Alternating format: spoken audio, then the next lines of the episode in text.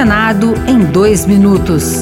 Eu sou Fernando Ribeiro e você ouve agora as principais notícias do Senado Federal desta terça-feira. Em sessão temática nesta terça-feira, especialistas apontaram problemas no cumprimento de metas ambientais assumidas pelo Brasil. Ao alertar que o Brasil é o quinto maior emissor de gases do efeito estufa, o representante do Observatório do Clima, Tasso Azevedo, disse que o país está retrocedendo. A diretora executiva da La Clima, Caroline Prolo, alertou para a urgência da redução das emissões de gases do efeito estufa.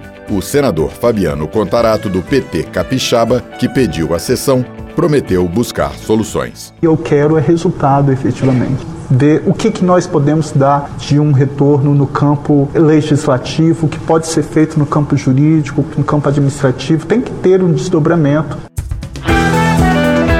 A Comissão de Direitos Humanos cobrou explicações do governo do Distrito Federal, além de providências de órgãos de controle sobre denúncias de falta de merenda escolar. Alunos de um centro escolar de Planaltina estavam sendo marcados com carimbo para não repetir as refeições.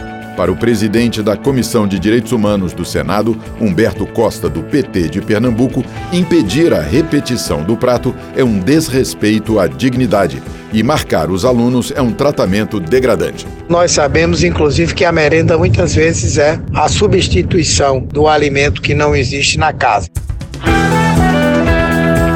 Outras notícias sobre o Senado estão disponíveis em senado.leg.br/barra rádio.